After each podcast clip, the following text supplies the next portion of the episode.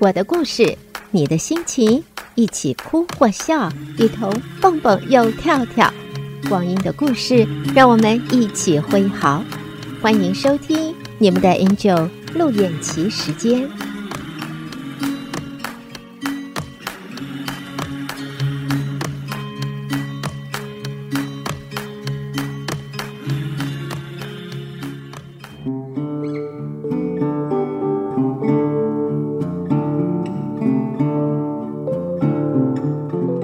亲爱的听众朋友，大家早，我是陆燕琪，感谢收听 A N 一零五零德州中文台光阴的故事。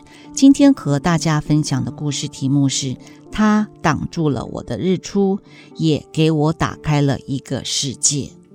故事是这样的说：登机落座，在我的身旁是一位瘦小的老太太，她在 iPad 上聚精会神地玩扑克游戏。起飞。他靠着窗睡着了，挡住了我的日出。空中小姐送饮料，她醒来轻轻地说：“番茄汁，一点点冰。”我替她转达，自己也要了一份和她一样的。老太太喝着，细声地说：“这个番茄汁不是太甜，这个零食饼干也太多糖了吧？”我自然的点头，并称赞她有营养的概念。老太太说：“凡事用心点，会有好处的。”这是我九十六岁的经验。我大吃了一惊。这位老太太看上去七十来岁，淡定又从容，整齐又利落。她竟然已经九十六岁了。老太太说：“她独自一人旅行，还要转机去六十八岁儿子那里过圣诞节呢。”偶遇这样的传奇，我的脑子里全面开动，聊天的本事腾云直上，飞速的想要在剩下的四十分钟构造一个完整的人生。我问老太太：“你自己住吗？身边有子女吗？”她回答我说：“我附近有一个儿子，不过他也七十二岁了。我独自住自己的房子，也是自己开车的。”去年买了辆新车，林肯 MKC。我要确保我的用车有最大的安全措施。我有一台 PC，一台苹果机，一只 iPhone，一台 iPad，用它打牌很方便。他说，做了一辈子的老师，三十年前退休，直到现在一直在工作着，教人打桥牌，在成人教育中心。在家里以及社区活动中心都有在开班，他还经常出去参加娱乐性的比赛，与各地牌友聚会。看到我吃惊的神情，他大概明白我的意思，也做了一个吃惊的表情。老太太说：“我往往会忘记自己的年纪，因为我几乎从来不会去想，有时候会觉得还是二十五岁。”去店里买衣服，穿上去才发现，看上去我不像二十五岁。Well，那是衣服的问题，不是我的问题哦。我称赞她心态太年轻了。老太太说：“你知道为什么很多老年人迅速的退化吗？因为他们什么都不用自己做，有人给他们把饭送到眼前，收拾房间，娱乐节目随时调好。”甚至给他们洗澡，什么动脑力的、用体力的和肌肉的，他们什么都不需要了。老人这样自然就会退化。更可怕的是，因此他们失去了对自己生活的掌控。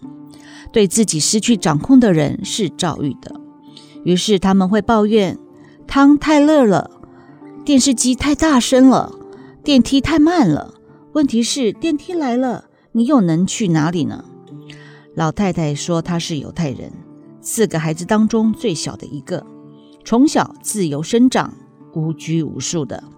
二战入伍，参加了美国军队，派遣柏林和慕尼黑，曾与艾森豪将军同行。但是作为犹太人，好比你们亚洲人一样，与生俱来的对教育的重视和积极的导向是不会偏差到哪里去的。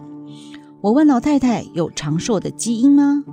老太太告诉我：“我的家人基本都是很早的过世了，或者是年长后健康状况都很差。我想从军这几年得到的训练、规律的生活以及刻进了学艺的自律，是让我一生受用的长寿秘诀。飞机下降，我的耳膜开始疼了。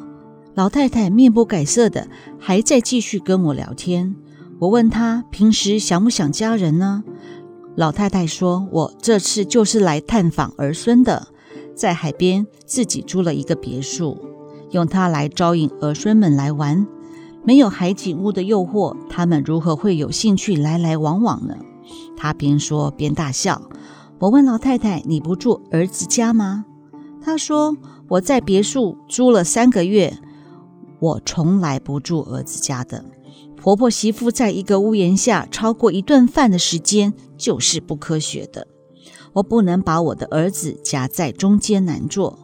他太太应该是他人生当中最重要的女人。我以无比钦佩的态度听着这些真知灼见。起飞的时候，他挡住了我的日出；降落的时候，老太太却给我打开了一个世界。亲爱的听众朋友。钦佩故事中老太太的智慧吗？她对自己掌控、积极的生活以及自律激励人心。顺其自然是一份心情，知足常乐是一种境界。人生无法做到完美，我们尽心就好。感谢收听，祝福大家心想事成。